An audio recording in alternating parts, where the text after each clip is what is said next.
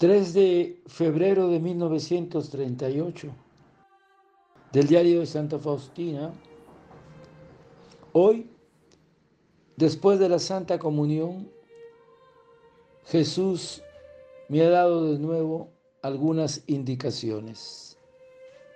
Primero, no luches sola contra la tentación, sino que descúbrela inmediatamente al confesor.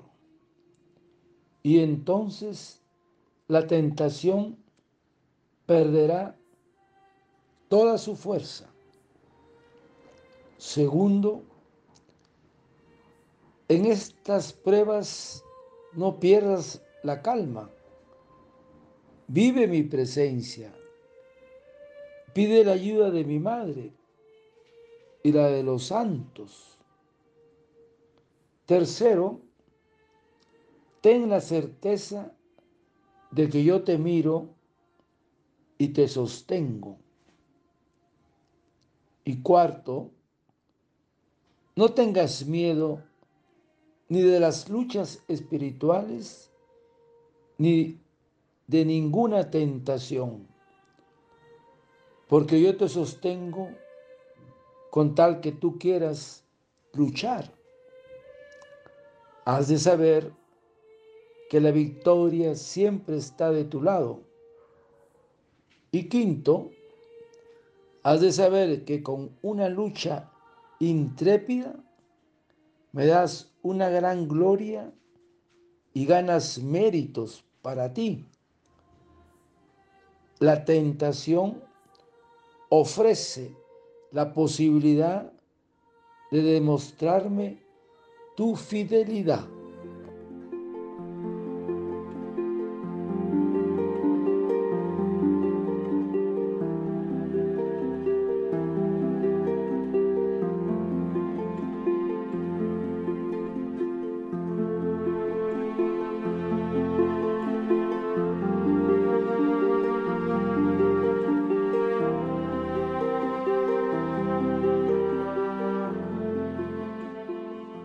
3 de febrero de 1938. Jesús me ha dado algunas indicaciones. Primero, no luches sola contra la tentación, sino que descúbrela inmediatamente al confesor. Y entonces la tentación perderá toda su fuerza. La tentación ofrece la posibilidad de demostrarme tu fidelidad. Hermanos, dice el sabio, hijo, si quieres servir a Dios, consérvate en justicia y en temor y prepárate para la tentación. Y el maestro dijo a sus apóstoles, velad y orad para no caer en la tentación. Y dice San Jerónimo, entrar en la tentación no es ser tentado, sino ser vencido de la tentación. Unas tentaciones nos envía el Señor de su mano y otras permite que nos venga por medio del demonio, del mundo y de la carne. Ahora, hermanos, ¿Qué es la causa? ¿Por qué permite y quiere el Señor que tengamos tentaciones? La tentación no tiene por fin el que seamos pecadores, sino el que nos volvamos fuertes. Es una ocasión para que demostremos que con la gracia de Dios toda victoria es posible. Qué hermoso. Dice San Gregorio, los trabajos que nos fatigan y aprietan en esta vida hacen que acudamos y nos volvamos a Dios. Ahora, Dios permite las tentaciones porque ese es el camino real del cielo. Es decir, para llegar al cielo hay que vencer las tentaciones, los trabajos y las adversidades en nuestra vida diaria.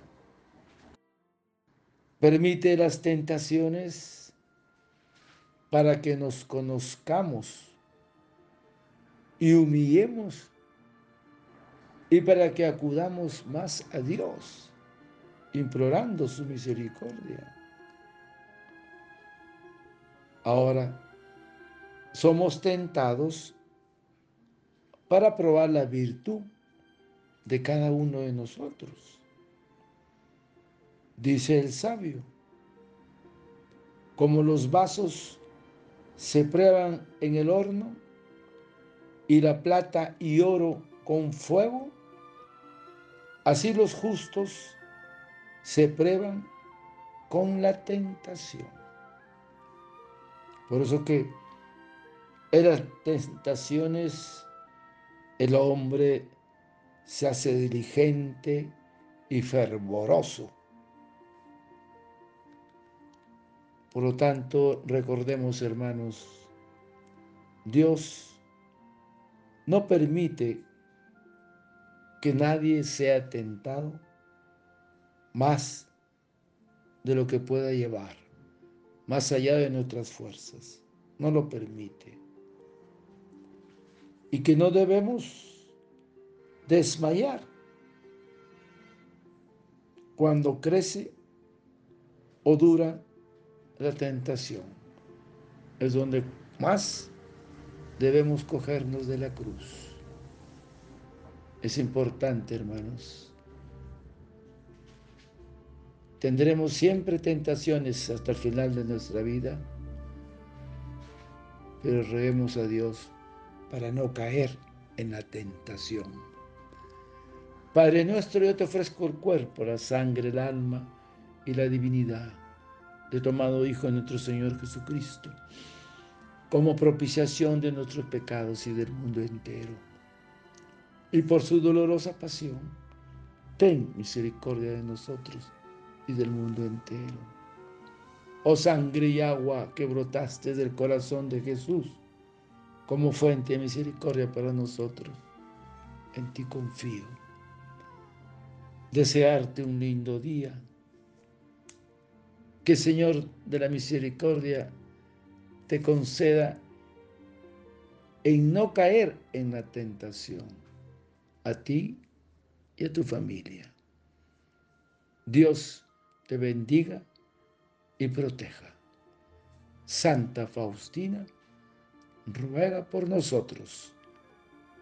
Amén.